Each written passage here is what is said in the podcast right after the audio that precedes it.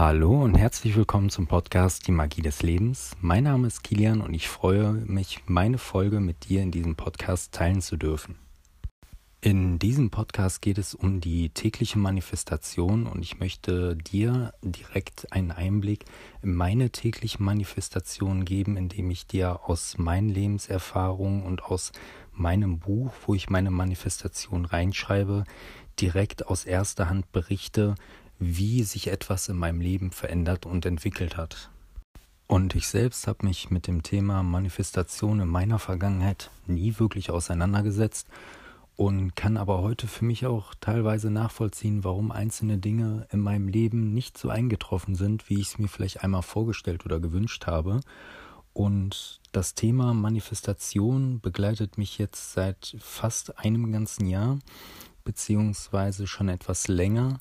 Und kennengelernt habe ich dieses Thema durch meine Freundin, die in diesem Bereich auch selbstständig ist und auch äh, im Coaching-Business tätig ist. Und für alle Frauen, die gerade zuhören, ich verlinke euch gerne einmal die kostenlose Facebook-Community-Gruppe Frauen der neuen Zeit, in der sich Frauen zu diesen Themen gegenseitig unterstützen und austauschen.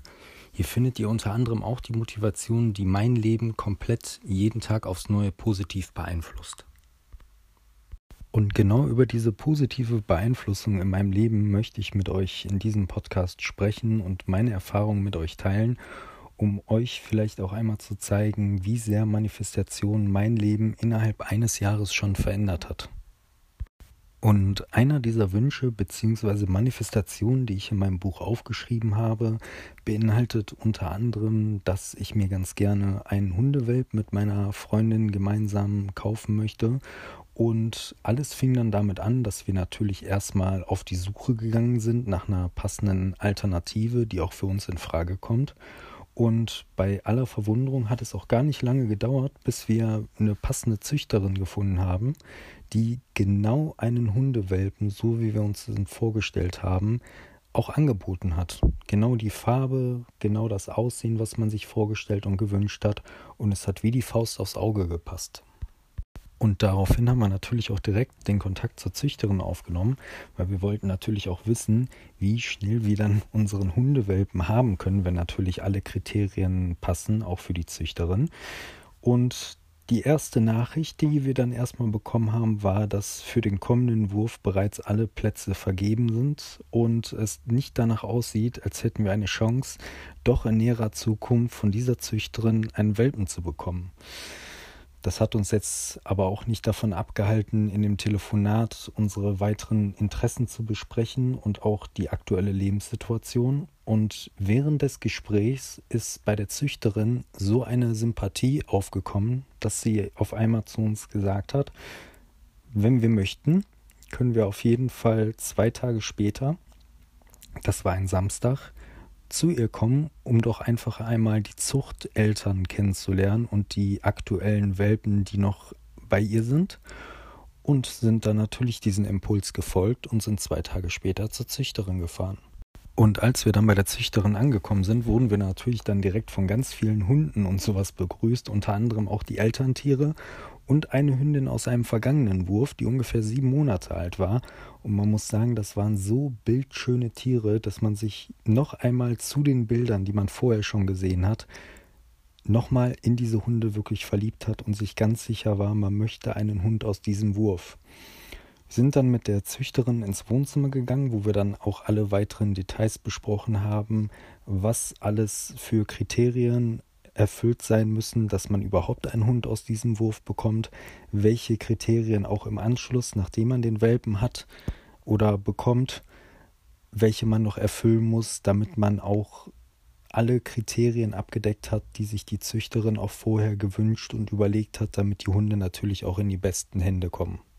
Und genau in diesem Gespräch mit der Züchterin, obwohl wir schon vorher wussten, dass alle Plätze für den aktuellen Wurf reserviert sind, kam auf einmal die Sympathie bei der Züchterin hoch, dass sie direkt gesagt hat, dass für das kommende Jahr, also 2020, ein Wurf geplant ist, wo eigentlich auch schon Reservierung und äh, allem durch ist und man eigentlich auch keine Chance hätte, einen Welpen zu bekommen, dass sie zu uns gesagt hat, sie wäre bereit für uns auch eine Hündin zu reservieren, je nachdem, wie der Wurf zustande kommt. Das kann natürlich nie jemand richtig voraussagen.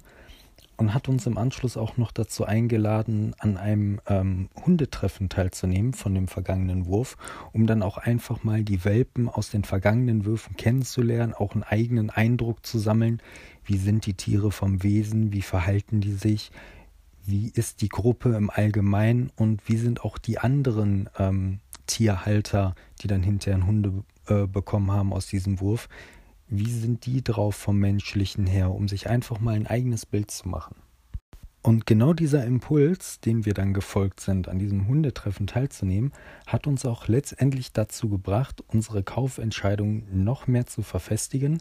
Und die Züchterin war von dieser Art natürlich, dass wir auch daran teilgenommen haben, um alle anderen Personen, Hunde auch kennenzulernen, so begeistert, dass auf jeden Fall für dieses Jahr im März der geplante Wurf dann stattfindet und wir auf jeden Fall auch einer der wenigen Personen sind, die einen Welpen aus diesem Wurf bekommen. Das ist natürlich jetzt von der Zeitspanne noch etwas hin, aber von der Überlegung her, ich habe es mir in meinem Buch aufgeschrieben und manifestiert und die einzelnen Schritte und Impulse, die aufeinander gefolgt sind, haben mich letztendlich dahin geführt, dass aus einer Situation wie Leider sind alle Hunde vergeben und es ist aussichtslos, dass sie auch vom nächsten Wurf einen Welpen bekommen, hat sich das Blatt so gewendet, dass es jetzt so ist, 2020 spätestens im Sommer haben wir einen Welpen. Und wie man an diesem Beispiel sieht, bin ich meinen Impulsen gefolgt und meine Manifestation, so wie ich es aufgeschrieben habe, ist natürlich noch nicht komplett erfüllt, da der Hundewelpe noch nicht da ist, aber es sind die ersten Grundsteine gelegt auf dem Weg dahin, einen Hundewelpen zu bekommen. Und genau das ist auch das Thema, was ich bereits schon angesprochen habe in diesem Podcast. Ich werde auch weiter von diesen Manifestationen, die ich mir gesetzt habe, die auch noch nicht eingetroffen sind, so gut es geht berichten und euch auch die Zwischenschritte mitteilen, was alles auf dem Weg dahin passiert ist, damit ihr auch viel besser verstehen könnt, aus wie vielen einzelnen Schritten manifestieren eigentlich überhaupt besteht und wie man sein Ziel am Ende natürlich, wie es sich jeder wünscht, erreicht.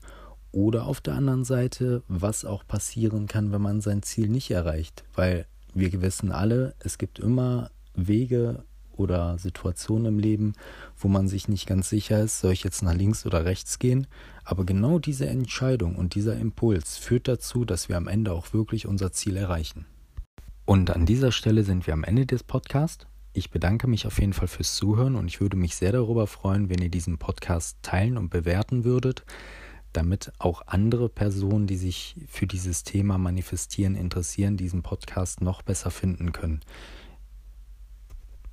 Ich wünsche euch auf jeden Fall noch einen schönen Tag und freue mich auf unsere nächste gemeinsame Folge. Bis dahin, ciao.